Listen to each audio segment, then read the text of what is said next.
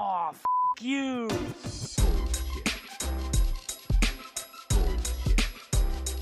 Bullshit, bullshit. Bu- bu- Bullshit. Bullshit. Bullshit. Bu- bu- Bullshit. Bu- Bullshit. Three, Bullshit. two, Ready. Bu- bu- bu- one. Bullshit. Bueno, Manuel, bienvenido al podcast. Eh, gracias por haberte comunicado conmigo eh, desde LinkedIn. Si recuerdo bien, debe haber sido por un post que puse sobre algún episodio. Y nada, eh, bienvenido oficialmente. Y antes de comenzar, sí me gustaría que te presentaras un poco, des- eh, cuentes un poco sobre tu historia y así la gente entra en contexto y después de ahí comenzamos. Bueno, muchas gracias para comenzar, Cristóbal, por aceptar que esté en este espacio compartiendo con toda la comunidad de diseñadores. Mi nombre es Manuel Osorio, soy de la ciudad de Medellín, aquí en Colombia, y actualmente me desempeño como UX Designer Generalist y User Research Specialist en Julius to Grow, que es una agencia que tiene sede en Medellín, Bogotá, Madrid, Miami, Monterrey y Ciudad de México. Perfecto. O sea, mon- estás, en todo el mundo. Sí, la empresa tiene una, una gran presencia, sí, en varias partes.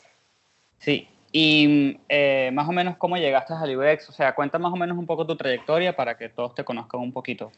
Eh, yo inicié estudiando diseño industrial en la ciudad de Cali, eh, aquí en, el- en Colombia, y digamos que al graduarme como diseñador industrial, tuve la oportunidad de ejercer durante unos dos años, tres años como diseñador de espacios de interior, y, y creo que ahí como que pude entender un poco el tema del diseño. Luego, Ok. En el camino se me dieron una- algunas oportunidades, eh, quise explorar otros, otros, otros temas y demás, y me conecté mucho con el tema del emprendimiento y la innovación. Entonces, también tuve mi faceta de emprendedor, fracasé con unos cinco proyectos, eh, entonces digamos que ahí supe que necesitaba adquirir las herramientas y las habilidades para emprender. Entonces, en esa búsqueda decidí que quería estudiar otra carrera y estudié comunicación social. Entonces también soy graduado de comunicación social. Y una vez me gradué, la chispita de la innovación y el emprendimiento estaba todavía muy, muy encendida y hice una maestría en innovación.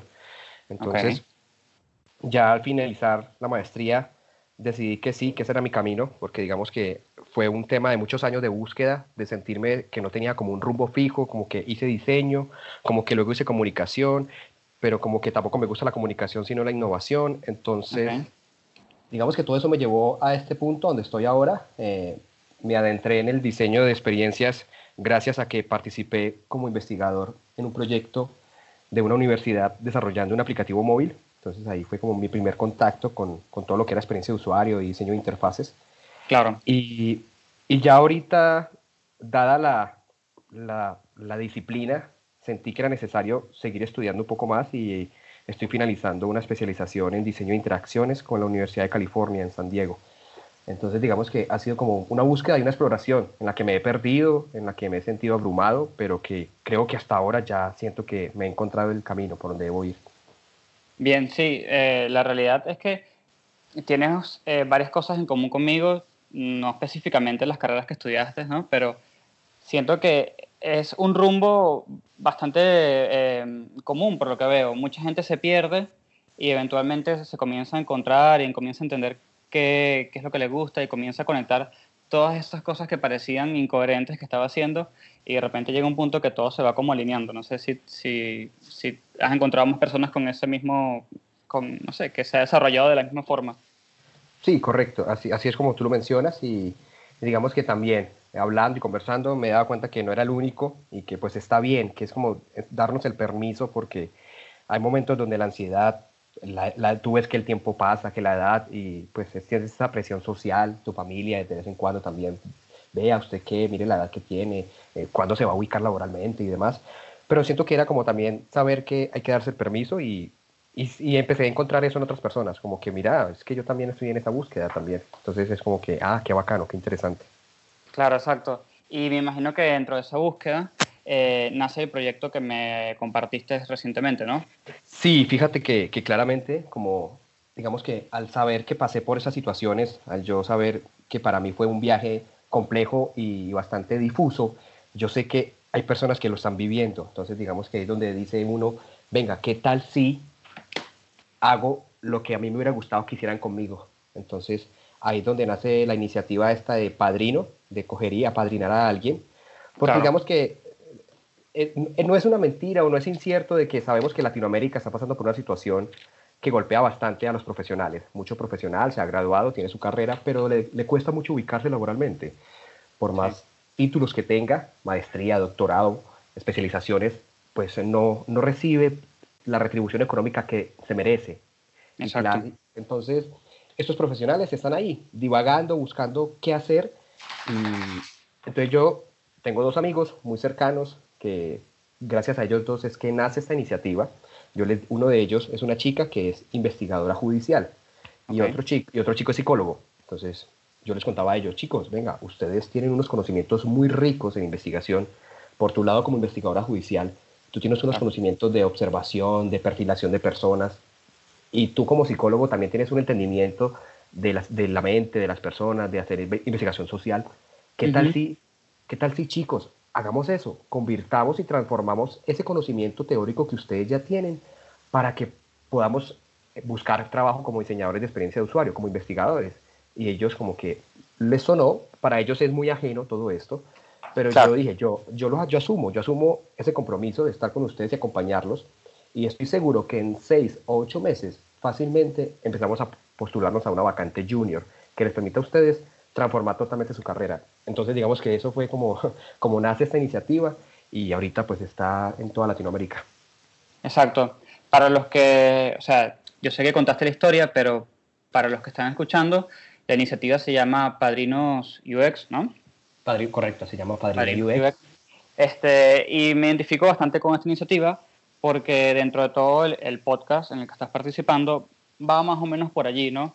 Siento que somos personas en Latinoamérica, somos muy preparados y todo esto, pero, eh, por ejemplo, en el campo de UX, siento también que estamos en una etapa muy ini- inicial, no, no diría que estamos en cero porque no lo estamos, pero siento que todavía hay muchísimas cosas para ajustar, para aprender, para crear nuestras propias métricas. eh, así que nada, era eso, ¿no? Como que me siento bastante identificado con, el- con la iniciativa tuya. Sí, la verdad es que muchos países, pues uno, uno pensaba, uno desde su desconocimiento pensaría que no, solamente Colombia está pasando por esa situación, pero Claro. ya la oportunidad de empezar a hablar con profesionales de otros países, uno dice, no, es que Colombia no es el único, toda Latinoamérica está pasando por esa situación. Entonces es, es lindo encontrar que hay personas que vibran con esa iniciativa y, y que voluntariamente se dije- dijeron, yo me quiero unir, ¿cómo hago para unirme? Porque es, hay que aclarar, esta iniciativa nace simplemente con dos personas que iba yo a hacerlo, pero Claro. por alguna cuestión lo publiqué en las redes sociales, eso se disparó y, y ahorita ya toda Latinoamérica se quiso unir. Entonces, es, es Sí, porque eso es lo bueno de, de- de- de Latinoamérica, que somos como unidos, ¿no? O sea, ya cuando, cuando real- realmente decidimos atacar un problema, vamos todos juntos. Y Este, dime, y- cuéntame. A ver, entonces, porque esta es primera vez que el podcast, ¿verdad? Se trata sobre proyectos. Y eso está buenísimo. Eh, quiero aclarar que eh, Manuel no me pagó nada a mí, es, es- es pura iniciativa eh, propia, pero quiero aprovechar porque es un, es un buen programa, es una buena iniciativa y yo quisiera que la gente que quisiera participar por cualquier razón tenga todas las herramientas para contactarte y hacerlo. Entonces, Claro. si yo Listo. soy, yo soy una persona, ¿no? Vamos a poner Sí, este caso, soy una persona que por algún motivo descubrí el término UX, comencé a investigar, me gustó todo esto y entonces llega un punto natural donde te pierdes, porque dices, bueno, ok, me gusta todo, ya sé más o menos algo, pero ¿qué hago ahora? Me imagino que ahí es donde entras tú, ¿no? Sí, pues es que mira, resulta que como profesionales, los que ejercemos la disciplina en cualquiera de sus diferentes disciplinas, sabemos que el mercado no tiene la madurez todavía que, nos beneficia a todos. Es decir, somos, nos, paga- nos pagan mal de pronto, de pronto las empresas no valoran lo que tenemos y tampoco hay formación formal que nos, que nos saque al mercado preparados. Entonces, y por otro lado están las personas que no conocen la industria, que tienen una carrera ajena a la disciplina, pero que tienen esas ganas de cambiar su rumbo.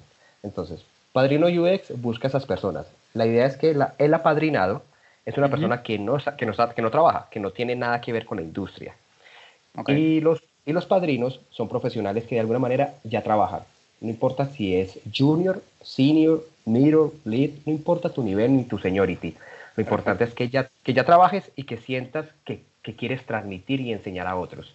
ok. Eh, ¿Y, qué, y cuál- qué es lo, qué es lo que hay que hacer después? Pues simplemente tratar de mirar de qué país eres para, conectarte, para conectarte con una persona que sea de ese país, para que de esa manera la persona esté cercana a ti, se puedan conocer personalmente si es posible, o si no, utilizar los medios, los medios digitales, una llamada por LinkedIn, ve una llamada por Skype, una llamada por Zoom, por cualquier otra plataforma, y que esa persona te ayude, porque como lo hemos establecido nosotros, es que lo primero es que hay que adquirir unas bases, te- unas bases teóricas, porque digamos Sí. que la, la disciplina tiene cierta rigurosidad, y más cuando eres investigador, tú tienes que tener un pensamiento crítico, argumentativo, que te permita Claro. su- sustentar todo lo que diseñas.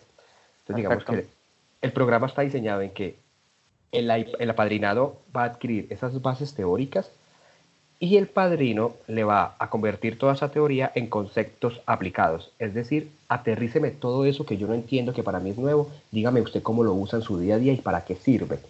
Y luego va, va a haber un pensamiento de comunidad, porque la idea es que esto se conecte y esto crezca. Y quienes fueron padrinos pasen en su momento a convertirse, ve, los que fueron ahí apadrinados, pasen Sí. en su momento a convertirse padrinos, para que el ciclo siempre se repita. Exacto. Y digamos que soy una persona que trabaja en el UX, así como dices, no importa el nivel que tenga, y tiene ganas de animarse y de, de aportar contigo.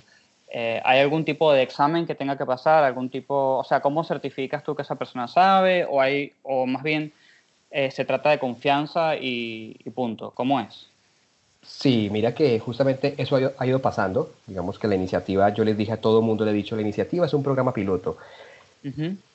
La idea es que todos co-creemos con ella y pueda iterar, pueda evolucionar esta, esta iniciativa. Entonces lo que Claro. vamos a hacer inicialmente es confiar. Tú me dices que tú te consideras un, un senior, pues está bien, yo no te voy a juzgar ni te voy a decir, no, porque tú no eres senior, no, no, no. Si tú eres un senior porque así te consideras, está bien, pero igual va a haber una prueba, va a haber una prueba simplemente de conocimiento que se va a hacer en general a todos los que inician para, que establece, para, tener un, para tener un punto de referencia. Queremos saber cómo llega ese apadrinado. Y tenemos ese punto de referencia para luego poder hacer periódicamente unas mediciones para ver si la persona está avanzando en el pro- proceso. Y finalmente, a los ocho meses, hacemos otra evaluación para ver cuál fue el punto A y el punto B que tuvo ese apadrinado. Y Claro. ya, de, de ca- ya de cara a los padrinos, yo de cara a los padrinos no, no voy a entrar a decir, venga, usted no es junior, usted no es senior, no. Es, yo les he dicho, ¿cómo te sientes tú? ¿En qué capacidad crees que te sientes de transmitir el conocimiento? Hay personas que de manera voluntaria sí me han dicho, Manuel, yo ya trabajo, soy UX, pero yo no me siento muy, muy senior, yo me siento junior, ¿puedo participar? Yo, le, yo le dije, sí, sí, está bien, participemos.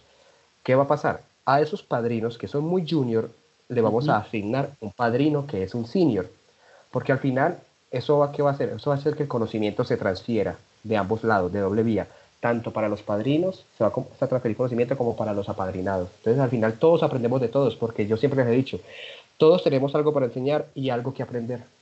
Sí, es así. Y, mm, ok, o sea que básicamente la persona que esté escuchando y sienta que no tiene mucha experiencia, todavía tiene la oportunidad de hacerlo y va a tener tu respaldo y, la- y el respaldo de una persona atrás que sabe mucho más que él. Em, Correcto. Y yo asumiría que esa persona que entra como UX Junior a, junior a ayudarte, ti- tendrá algún tendrá tareas específicas de menos de menos eh, peso, o, o sea, ¿cómo, cómo vas balanceando eh, quién enseña qué a quién? Listo, entonces, ¿qué va a pasar? Hemos dividido, primero hicimos un, tenemos un formulario, diseñamos un, un instrumento de recolección de información para poder saber cuáles son los perfiles que tenemos entre todas las personas.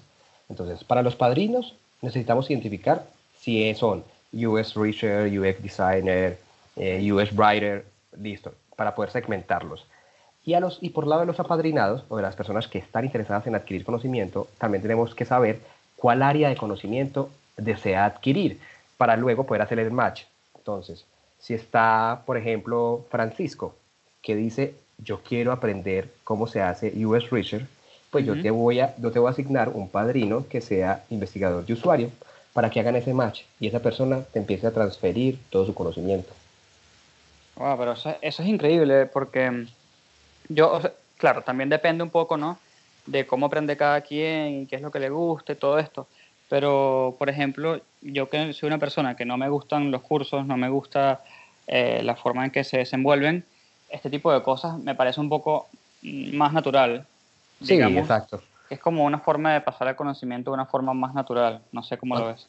Más orgánica, la idea justamente, la idea es que, que eso no sea doloroso y también hay que tener claro que a todo mundo se le ha dicho, esto es una iniciativa de voluntarios, aquí cualquiera, cualquiera se puede ir cuando lo considere, simplemente es de que, que comuníquelo, sea transparente y dígalo, no quiero continuar el proceso y no va a pasar nada.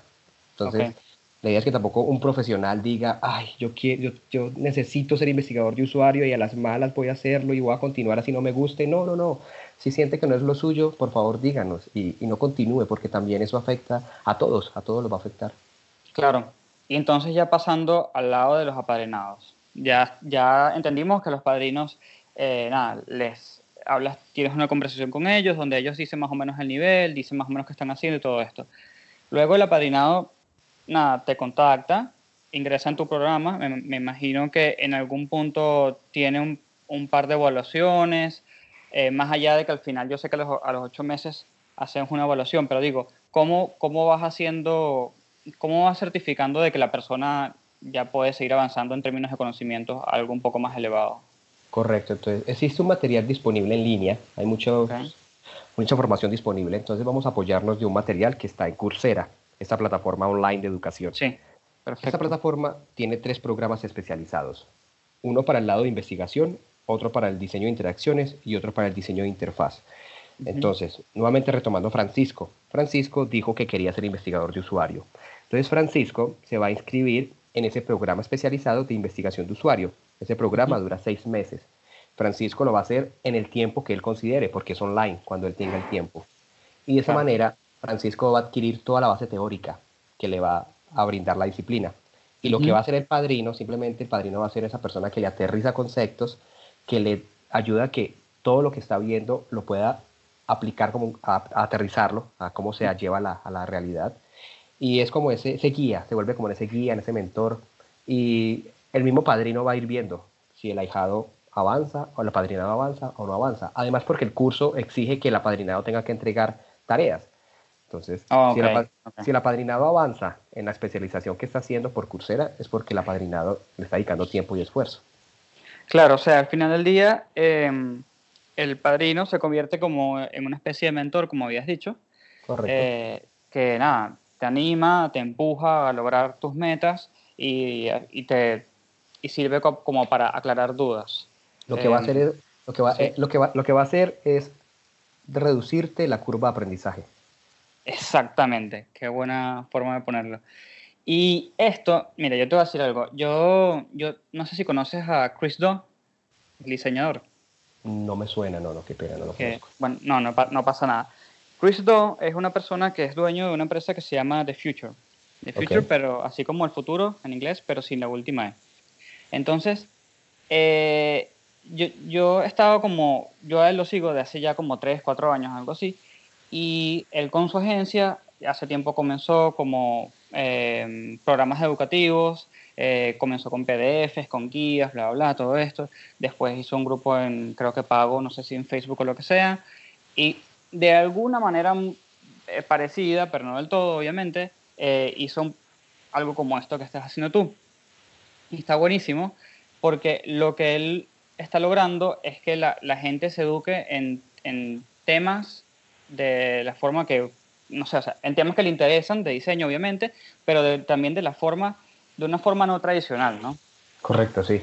Y por otro lado, también, en, en- mientras estaba haciendo este podcast y todo esto, yo digo, bueno, todo bien con Chris, o sea, eh, en- excelente diseñador, excelente empresa, excelente iniciativa, todo bien, pero me gustaría conseguir a esa persona de Latinoamérica, porque para mí, como persona que habla español, nada, me encantaría más que seguir a una persona que, que entiende mi realidad, sabe dónde vivo y va a atacar mucho mejor mis necesidades. Y, Correcto. este, y yo creo que algo como lo que estás haciendo es dar ese paso y acercar acercar a que yo consiga a esa persona de alguna manera, ¿no? Así es, sí, claro, y, y además que va a ser de tu propio país, entonces según como lo hemos planeado, la idea es que mínimo haya un encuentro por mes presencial para, que, para que toda la comunidad que esté inde- independiente del país, pongamos un ejemplo, pongamos Argentina, entonces Sí, las personas que hacen parte del programa Padrino UX, que están en Argentina, la idea es que mínimo una vez al mes se reúnan para que se conozcan, para que se vean las caras eh, y puedan transferirse conocimiento entre sí. De ahí para allá, todas las reuniones las pueden hacer por Hangout o por, lo que- por donde consideren también. claro. Y, y después se reúnen, se hacen estas evaluaciones que ya hablamos, pasan los ocho meses, todo esto. Este, Sí. que cómo, eh, porque en algún punto tú estás en contacto con todo el mundo, ¿no? Correcto, sí, yo en estos momentos estoy con- en contacto con todos los países que tenemos hasta el momento. Te voy a, pasar- a hacer un repaso por en dónde estamos actualmente. Dale, dale. En Colombia estamos en Medellín y Bogotá. En estamos, en, estamos en Argentina, aunque el grupo en Argentina está, todavía no está separado, porque me han dicho personas que yo soy de otra, otra localidad, yo soy de otra localidad. Estamos en ese proceso de empezar a dividir y a segmentar porque están en diferentes ciudades de Argentina. Ah. Eh, en México, es, creo que estamos en Ciudad de México, los que hay en el grupo. En Chile creo que también, que están en Santiago la mayoría. Y en Perú también se presenta lo mismo. En Perú creo que hay personas de diferentes ciudades. Entonces, la idea, que, lo siguiente paso es que vamos a empezar a dividir para poder saber en qué localidades están esas personas. Eh, y ya como va a haber un encuentro, para explicar un poco mejor, solamente de padrinos, porque muchos me han dicho, Manuel, qué bacano que entre los padrinos también nos reunamos. Y la idea es que, claro, es maravilloso porque ¿qué va a pasar? Los padrinos en sí ya no vamos a reunir a hablar, pero a un más alto nivel. Ya vamos a conversar más de la disciplina, de qué está pasando en la disciplina, de cómo hacemos de que mejore el mercado. Entonces van a haber conversaciones de un, de un corte más grueso que van a ser únicamente entre padrinos, de todos los, Claro. de todos los, países, de todos los países y también del país en, en- en especial. Claro, una donde están todos y otra, eh, exacto, cada, cada país. Y ahí me imagino que hablarán cosas como las que dices, ¿no? O sea, eh, tomarán, eh, hablarán de cosas de tendencia, eh, de problemáticas del UX en cada país, en Latinoamérica como tal. Eh, me imagino que también dirán, bueno, ¿qué ven que hace falta que enseñemos? ¿Qué ven que está de más que enseñemos? Y todo eso, ¿no? Ahí es donde filtran. Correcto, porque fíjate que hay una particularidad muy especial que ha pasado con Argentina y con Chile. Por menos en el, caso de, en el caso de Colombia, yo no pensé nunca en el perfil del US Writer. Yo no lo pensé, porque aquí en Colombia aún no existe. Aún las empresas no lo demandan. Pero cuando empecé a hablar con Argentina y con Chile, la mayoría que están en los grupos son US Writer. Entonces yo decía, ah, entonces allá la dinámica va a ser diferente. Claro. Pero entonces ha pasado que hay gente que me ha dicho, Manuel, pero en Colombia lo necesitamos aprender, qué bacano que alguien que lo está ejerciendo nos pueda enseñar. Entonces posiblemente también se va a dar la transferencia entre países, posiblemente gente de Argentina y Chile nos va a enseñar a nosotros aquí en Colombia, porque tarde o temprano vamos a llegar a esa disciplina y qué bacano que alguien que ya la está ejerciendo nos pueda ayudar. Exactamente. Aparte, por ejemplo, yo, yo entrevisté a un par de personas de Perú y me Sí. dijeron, o sea, según- no me lo dijeron así en estas palabras, pero según lo que entendí, eh, el UX está como en una, en una buena etapa en, en Perú, si bien está también iniciando, es- tiene como mucha fuerza. Eh, no sé si has logrado hablar con gente de Perú. Sí, en el grupo de Perú tenemos, hasta el momento tenemos tres personas, eh, digamos que son como unos buenos jugadores clave, esas personas que están en el grupo. Sí, Pero la, la realidad puntual del mercado de Perú sí siento que está creciendo. Eh, digamos que está en un buen momento. Digamos que casi, casi- la mayoría de Latinoamérica, pensaría yo, está en un buen momento. Y es el momento de que te- de tenemos que aprovecharlo para profesionalizarlo de la manera adecuada. Porque si no lo hacemos, la práctica posiblemente se va a ver afectada y muy aporreada, como está pasando en algunas partes. Digamos que no es, no es culpa de nadie, sino de todos. De Claro. que hay, hay conceptos muy difusos, la gente no sabe qué es esto y qué es lo otro, las empresas no saben para qué nos contratan. Entonces digamos que este es el proceso que buscamos con todo este evento de comunidad. Que esto Claro. se, democa- se, democa- se democratice y que todo el mundo lo entienda realmente. Exacto, porque me imagino que lo que queremos evitar es que no pase lo mismo, por ejemplo, como pasó con la carrera de diseño gráfico, eh, sin ánimos de hablar mal de los diseñadores Claro. gráficos, donde se devaluó completamente la carrera. Entonces, el diseñador gráfico es una persona que gana dos monedas y puede hacer cosas increíbles. Y, y ahora está el problema donde hay que enseñar a los diseñadores gráficos, eh, incluso a los, por ejemplo, a los freelance que, a que cobren lo que tienen que cobrar y a los que trabajan en oficina a que aprendan a negociar un buen sueldo. Correcto, entonces digamos que, que sí, eso, eso está pasando, eso está pasando también. En, en Colombia está pasando, es una realidad y, y por lo Ok. que he visto, y por lo que he visto con toda la gente que estoy hablando de la- del, event, del Padrino UX, está pasando en su país. Entonces es el momento de unirnos para que esto mejore. Claro. Y a- aprovecho todo esto para ya poner el proyecto de un lado un toque y Dale, hablar dale. de más o menos la situación, es lo que venimos hablando, ¿no? Pero, por ejemplo, eh, la situación del UX en Argentina, yo te pongo, eh, perdón, en Colombia, yo te Ok. pongo el contexto de Argentina, que aquí lo que, lo que pasa eh, tiene muchas partes positivas y otras negativas. Por ejemplo, de repente de aquí a, desde hace dos años aparecieron varios cursos de UX, súper buenos algunos, eh, donde las personas salen bien formadas eh, y con una buena base, pero es eso, es una buena base. Y lo que está ocurriendo es que la persona sale del curso y directamente va y se pone en LinkedIn eh, Senior UX. Correcto. Entonces, yo no sé si es un fenómeno específicamente de Argentina, si de Argentina y Chile, o también es lo mismo que está ocurriendo en Colombia. Eh, pues mírate, entraste a un tema muy importante. Eh, está pasando acá también.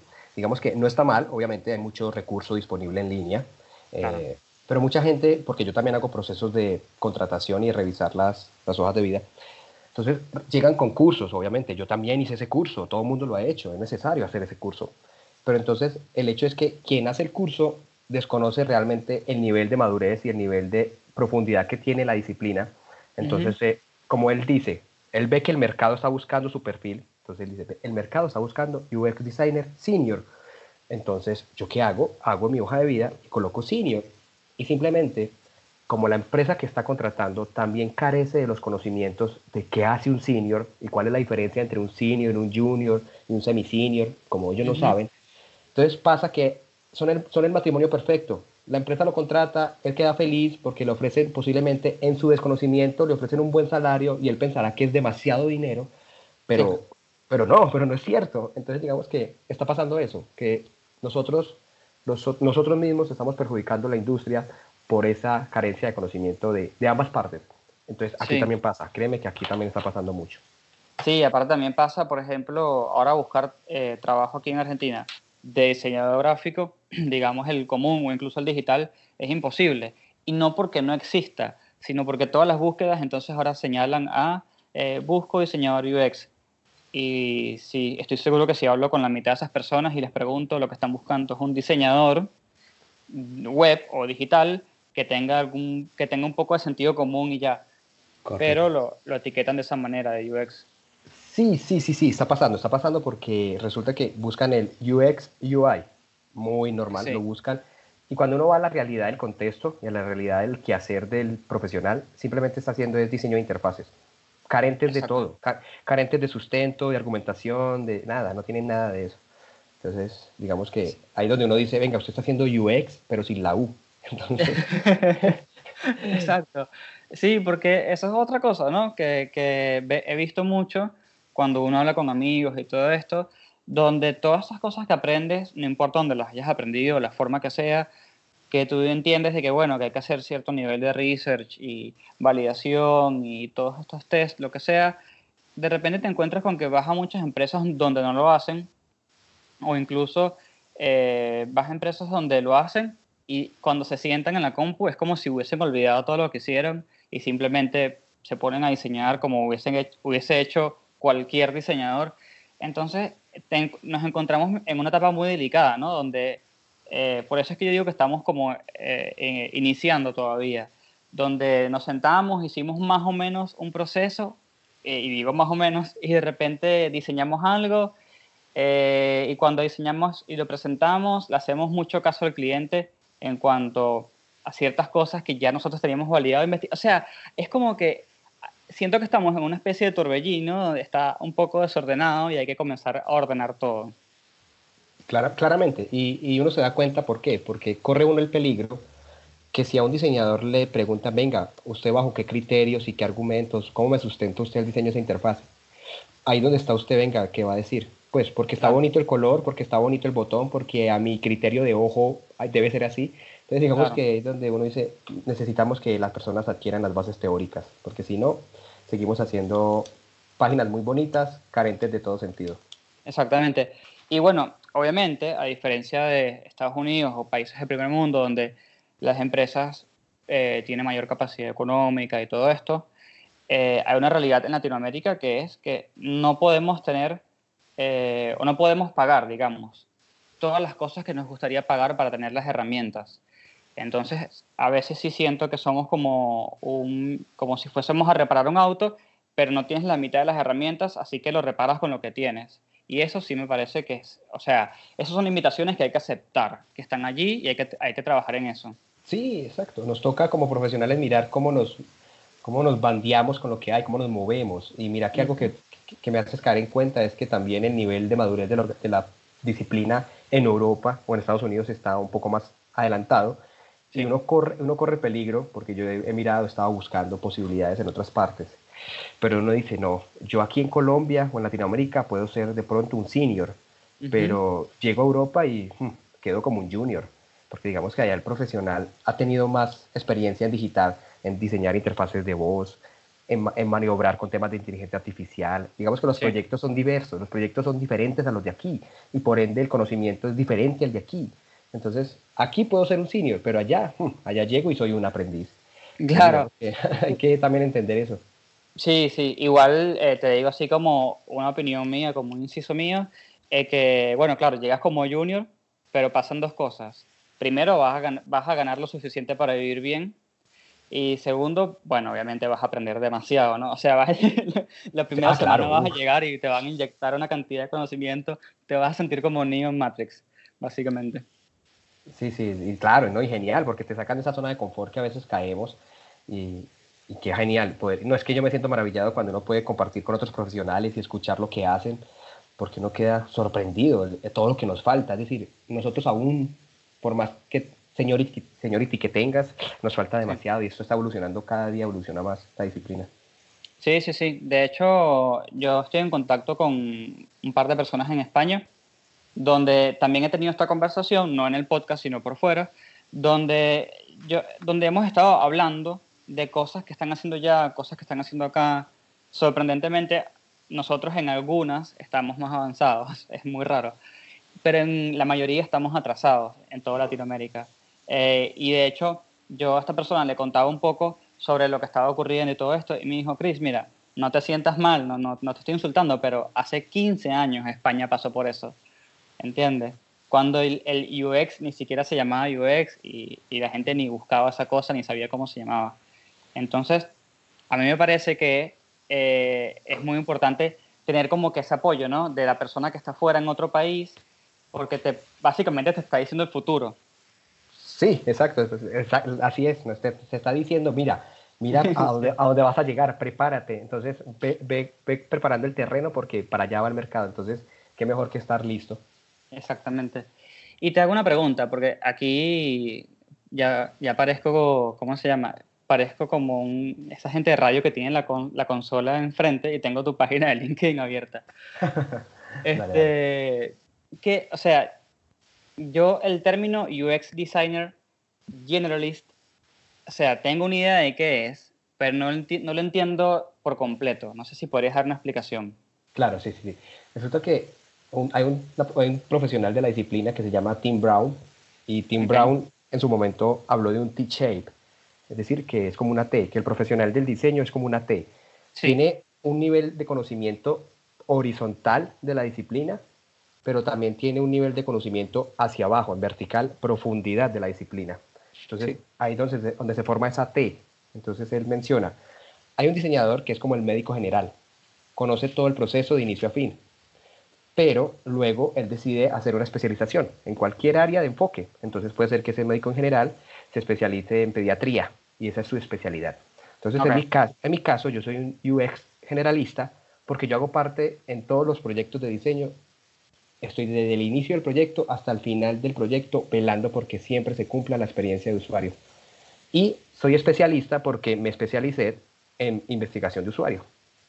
Ah, ok. Ok. Ese, ese es el concepto, ese es el concepto de generalista. Bien, bien, ok.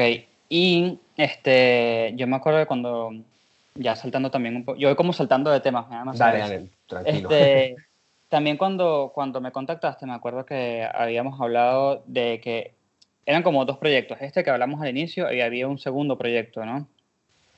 El otro proyecto que está en marcha es, es ya como la comunidad como tal. Digamos que establecimos aquí en, en Colombia una comunidad que se llama XD Tribe. Y lo que hacemos en la comunidad que está en Medellín y Bogotá es que divulgamos el conocimiento y transferimos la disciplina entre todos los profesionales y personas interesadas. Entonces hacemos webinar, hacemos eh, eventos de meetup, en coworking. Entonces digamos que esa es la comunidad. Y de esa comunidad fue que nace la iniciativa Programa Padrino UX. Ah, ok, o sea, de una nace la otra. Qué bueno. Está Sí, bien. sí. Sí, porque, y ahora te tengo como una duda, porque yo estoy intentando también crear una comunidad acá. ¿Qué pasa? Acá ya existe. Est- Está UX Argentina, un canal en Slack, eh, en el que eh, mucha gente participa, casi todos los UX de Argentina están allí. Y después están otras personas que son eh, más mujeres UX, que obviamente le dan fuerza a todas las, a las mujeres que están en, en el rubro del UX, en el rubro del diseño UX. Eh, pero sí siento que hace falta como algo que envuelva todo. Y eso es lo que yo me encantaría crear, pero la realidad es que no sé comenzar. No sé si hay algún tip que me puedas dar ahora o después, no sé, como quieras.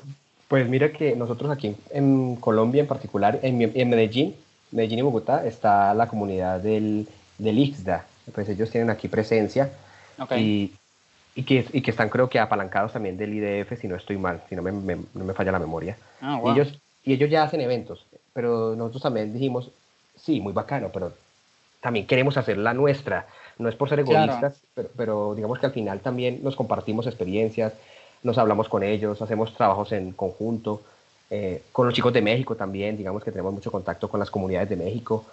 Sí. Y al final, al final uno dice que bacano englobarlas todas en una sola comunidad, pero digamos que se vuelve complejo. ¿Quién va a adquirir ese compromiso de administrar y gestionar una sola comunidad en toda Latinoamérica?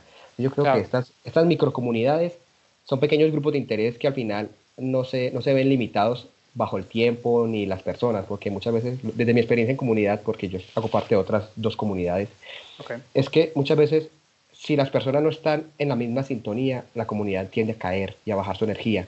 Entonces es mejor que haya, haya mejor microcomunidades que son más fáciles de, movi- de movilizar a una comunidad demasiado grande que se vuelve compleja de mover. Entonces Claro. digamos que es más fácil, crea tu comunidad. ¿Cómo es tu comunidad? ¿Cómo puede ser tu comunidad? Una o dos personas. Eso es una comunidad. Dos personas que periódicamente se reúnen a hablar de algo. Eso ya es comunidad. Y al final eso te permite a ti crecer, conectarte. Y eso es una bola de nieve. Eso, eso, eso estalla. Así que. ¿qué, qué te digo yo? Comunidad, invita a alguien a hablar de esto. Y vas a ver que la persona orgánicamente se va a querer unir y así, y así, y así, y así, y así. Claro, sí, bueno, de hecho, de alguna manera, el podcast es una comunidad, eh, pero ya, con, ya que pasó el tiempo, creo que yo comencé en noviembre, ya dije, bueno, ok, ya le agarré la maña al podcast, ya entiendo cómo se maneja, ahora quisiera formalizar esto un poco más y vernos las caras, ¿no? Por eso era más o menos la idea que tenía. Sin, Sí. sin competir con las comunidades que ya existen, como tú dijiste. Esto no es ningún tipo de egoísmo ni competencia.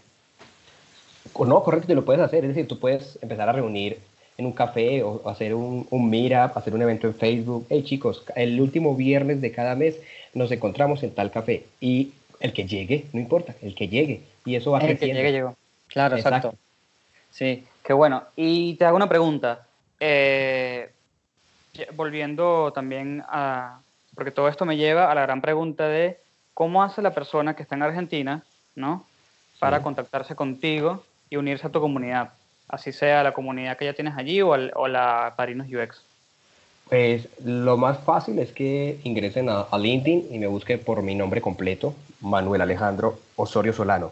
Inmediatamente ahí me escriben, me, me hacen la invitación para que conectemos y yo inmediatamente lo remito, ya es que me diga el país y yo lo remito al grupo de WhatsApp de, de su país. Eso Claro. es como que creía que sería lo más fácil para empezar a que más gente se una, porque estamos necesitando más gente que se una. ¿De, de Argentina o de todos lados? Eh, en este momento tenemos habilitado los otros países. Tenemos habilitado más gente en Argentina, México, Chile, Perú. Y si hay gente de Ecuador que se una, también bienvenidos porque Ecuador no tenemos aún mucha gente. Entonces, eh, está Bueno. la posibilidad también de abrir Guatemala y Costa Rica, porque solamente había, hay una chica de Costa Rica. Entonces ella está como que, ay, qué triste, porque yo quiero iniciar, pero, pero no hay nadie más de Costa Rica. Entonces, por si, por si alguien nos está escuchando de Costa Rica, de Guatemala, de otro país, escríbame y de una, se, se abre el país. Eso es de, de tomar acción, eso no es de pensarlo tanto. Claro, y bueno, entonces resolvamos la duda que todo el mundo tendrá en la cabeza. ¿Qué tengo que hacer yo para abrir en mi país? ¿Qué tienes que hacer tú? Simplemente decir que lo quieres hacer. Eso es tomar acción. Y no importa si eres padrino o eres apadrinado, no importa. Lo importante es tener la intención. ¿Y cómo lo abres? Lo mínimo para abrir la comunidad son dos personas, como te digo. Ok, Uno que sea padrino y otro que sea apadrinado. Esas dos personas ya son comunidad y ya abren un país, porque ellos dos se pueden reunir periódicamente a hablar de la disciplina. perfecto. Claro, aparte, eh, no están solos, están acompañados No, por, no, ti, no. por ti y por todos los demás, por Sí. la forma digital, digamos. por todos los países, porque la idea es que todos nos apalanquemos. Al final esa persona va a tener contacto con toda la gente que está en la red de todos los países. Perfecto. Sí, yo seguramente te puedo poner en contacto con un par de personas en México que son increíbles y te pueden ayudar un montón. Bienvenido sea, muchas gracias. Y te iba a preguntar, eh, para ir más o menos cerrando, aunque bueno, no es necesario, no, pero eh, no sé si quieras compartir algunos recursos que yo te dije que prepararas. Eh, no- recuerda que no tienen, pues, o sea, puede ser gratis, pueden ser pagos, pueden ser online, libros, PDF, YouTube, canal de Instagram, no importa, lo que sea. ¿Tienes algo para compartirnos? Sí, yo personalmente lo preparé para, para un material, un documento en Word que te voy a, a enviar a ti porque digamos que ahí están todos los recursos. Pero Ah, si bien. quieres que diga, si quieres que diga algunos aquí al aire, eh, Sí, sí, porfa. Pueden, sí, sí, pueden ver en, en YouTube. Voy a recomendar dos de cada uno, pero Vale. luego te paso todo el listado que, te, que tengo. Eh, de canales de YouTube, me gusta mucho ver el canal de David Travis, Travis con S al final, David, David Travis. eh, Ok. es un diseñador que da muy buenos tips corticos para ver. Eh, y también está el canal de Ida, Chile, que se llama Los martes son de UX, un canal que también Ok. consumo mucho material de ahí. Por el lado del podcast, eh, uno muy bueno es el UX MX Podcast de los chicos de México. Está también el UX MX MR, que es el de Darinka Buendía. Sí, la conozco. Y diseño cha-cha-cha, que también es genial, de- que es de Paulo Stanley, junto con otra chica, que hablan desde... esa- Ese, Dime. me, ese me suena bastante. Ese es amarillo, el cover, no sé. No, es, es como unas maracas, la portada es como unas maracas, se llama diseño cha-cha-cha. Sí, me suena. Y, y lo hace Pablo Stanley con una chica desde San Francisco, entonces llevan gente de Google, de Facebook, de Instagram, de YouTube, de, de, una- de PayPal, entonces, wow, lo que uno adquiere sí. conocimiento ahí son maravillosos las experiencias. claro. Y, y de libros, de libros les recomiendo un libro que se llama Cuándo, que, es- Ujú. que es de Daniel H. Pink, otro libro que se llama Ideas que pegan, de Chip Heath y de Dan Ok. Heath, y La vida secreta de la mente, de Mariano Sigma. Digamos que Bien. son libros muy buenos que hablan mucho de cómo contagiar las ideas, cómo influye el tema de la neurociencia en el diseño, entonces son muy interesantes. Ah, eh, de, de neurociencia, aquí hay una persona que no sé si, si lo conoces. eh, el apellido es Froscampelo, si no me equivoco. Uy, Dios, qué pena si lo dije mal. Pero, este, donde, em, a ver si lo busco aquí. Sí, Federico Froscampelo. Él es autor de varios libros, eh, tiene charlas en TED y Sí. habla de creatividad, innovación y procesos cerebrales. Y yo tengo entendido que su. Tengo entendido en el sentido de que, de que nunca hay una charla de él, pero me la han recomendado muchísimo, donde él, él toma ese ángulo de la neurociencia y. Nada, y habla, habla mucho como de, de esa parte donde. Yo sé que los diseñadores hablamos mucho de research, hablamos mucho de encuestas, de test y todo esto, pero sí, sí me parece interesante quizás entrar en la parte un poco más científica a ver si, nada, si aprendemos algo distinto. Claro, y por ahí hay un campo de potencial inmenso que está en evolución. Sí, obvio. Y, y bueno, aparte, eh, con otro invitado también estuve hablando de que es muy interesante, los UXers deberíamos mezclarnos con personas de muchísimas profesiones, tanto en nuestra vida privada como en la profesional, no importa, porque eh, esa es la única forma que tenemos nosotros de, de aprender sobre otros tipos de perfiles de alguna manera, ¿no? Y entender las necesidades de otras personas y a partir de, entender- de entender esas necesidades, resolverlos.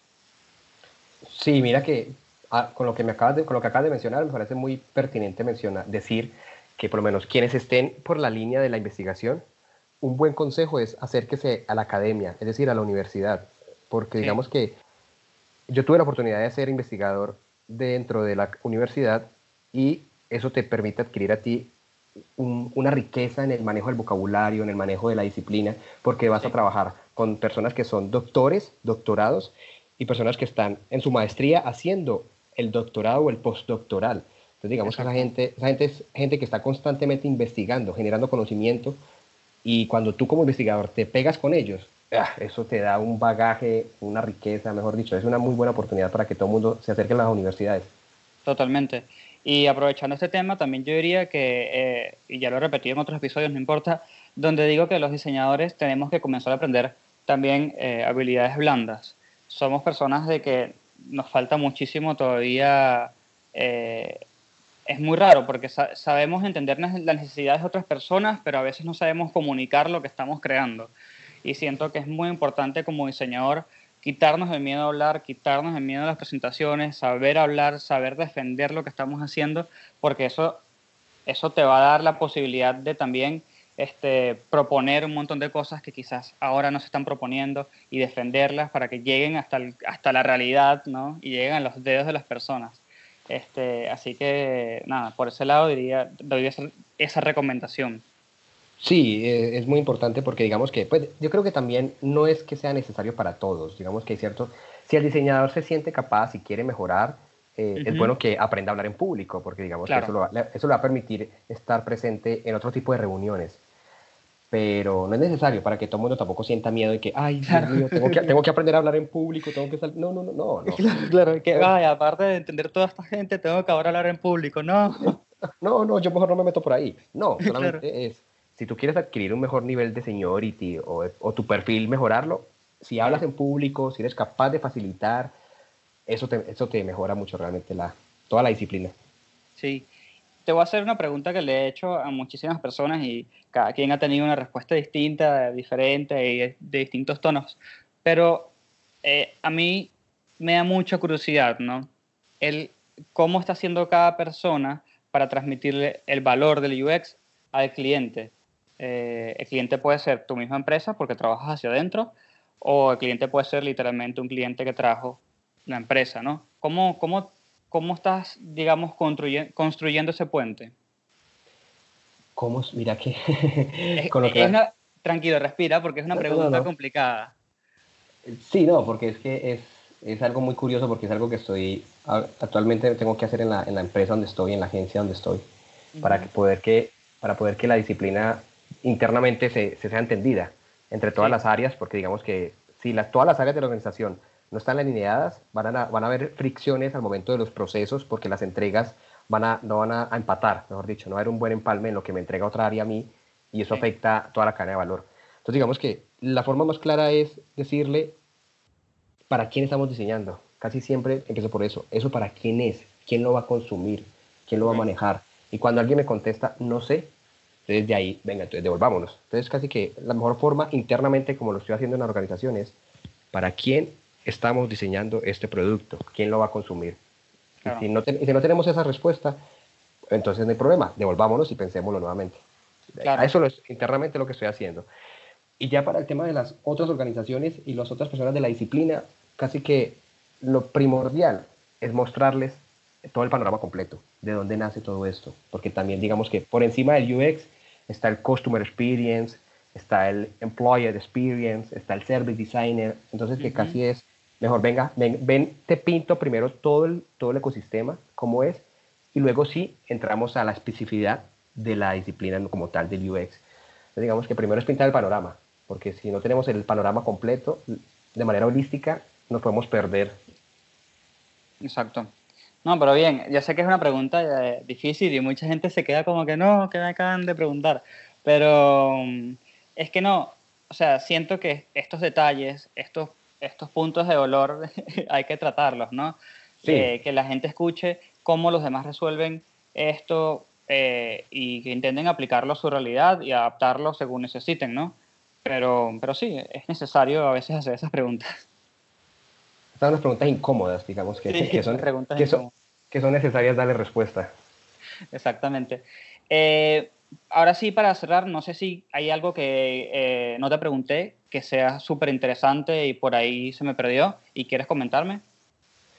Mm, Pues de pronto para las personas que estén escuchando el podcast y estén aquí, que sean de, de Medellín especialmente, porque digamos que está abierto a todo el mundo, pero si estás en Medellín, se te facilita acercarte al evento, a lo que va a pasar, porque el, Claro. 22, de, el 22 de febrero va a haber un evento de transformación digital aquí en Medellín, en San Fernando Plaza. Digo el nombre porque quienes viven aquí lo van a saber dónde está. Claro. Eh, el 22 de febrero es un sábado y va a haber de 8 de la mañana a 6 de la tarde bloques de 20 minutos donde cada expositor va a hablar desde su punto de vista qué está pasando en la transformación digital. Eh, yo voy a estar en ese evento a las 2 y media, entre las 2 y media y las 3 y media, justamente pintando el panorama de qué es la disciplina. Entonces, por si alguien quiere ar- o sea, arrimar y caer por allá, bienvenido sea. Buenísimo. Este, y las formas de contactarte a ti, ya, ya hablamos que es por LinkedIn. ¿Y tienes algún otro método o por ahí Sí. respondes todas las dudas? Eh, por LinkedIn estoy muy conectado. Nuevamente les recuerdo Manuel Alejandro Osorio Solano o me pueden escribir por Instagram como arroba soy Manuel Osorio. Y yo creo que esos son los dos medios de, esos son los dos medios de contacto que siempre estoy. Yo siempre Perfecto. contesto. Perfecto, perfecto. Y eh, si le escriben, hagamos una prueba de nuevo, que siempre la hago, es escríbanle y díganle que vienen del podcast, a ver cuántas personas. Ah, están. claro, sí, sí, sí, me parece muy bien, sí. Me encanta, lo estoy haciendo periódicamente, a ver más o menos cuál es el, el rango de audiencia que llega hasta el último momento. Me parece genial también. Yo, Sí, sí, que, me, que me escriban, venga, vengo, vengo del podcast y de una. Exactamente. Eh, bueno, Manuel, la verdad fue un placer tenerte, eh, fue un placer presentar proyectos en el podcast, nunca lo había hecho, quizás por eso estuve un poco como perdido, pero nada, muchísimas gracias por contactarme y por participar y tomarte el tiempo un domingo a, nada, a grabar conmigo. No, Cristóbal, antes muchas gracias a ti también por abrir los micrófonos para que yo esté aquí hablando con todo el mundo. Eh, quedamos así disponibles siempre lo que necesiten cualquier persona, porque la idea es que nos demos siempre la mano. Así que un abrazo, muchas gracias. Y bueno, ahora voy a colgar, pero no te, no te vayas. Así que nada, a los que me están escuchando, eh, antes de despedirme les digo, eh, estoy haciendo la comunidad, como ya hablé con Manuel, con los chicos de Sala UX, que son personas que están haciendo un podcast en México. Eh, actualmente tenemos un canal en Discord que lo vamos a mudar a Slack, porque ya entendimos que los usuarios quieren eso. este, así que nos vamos a comunicar por allí. La idea es que eh, va- acumulemos personas y eventualmente hagamos webinars y hagamos eh, meetups, ya sea en Argentina o en México, obviamente depende de dónde estés. Eh, y si no, si vemos que hay mucha necesidad, hacemos un meetup digital incluso, se podría hacer. Eh, pero inicialmente me gustaría que las personas se unan eh, y nos digan su idea de qué es lo que les gustaría en este canal, más allá de lo que ya nosotros tenemos planteado. Así que nada, con esto me despido y nos vemos en la próxima.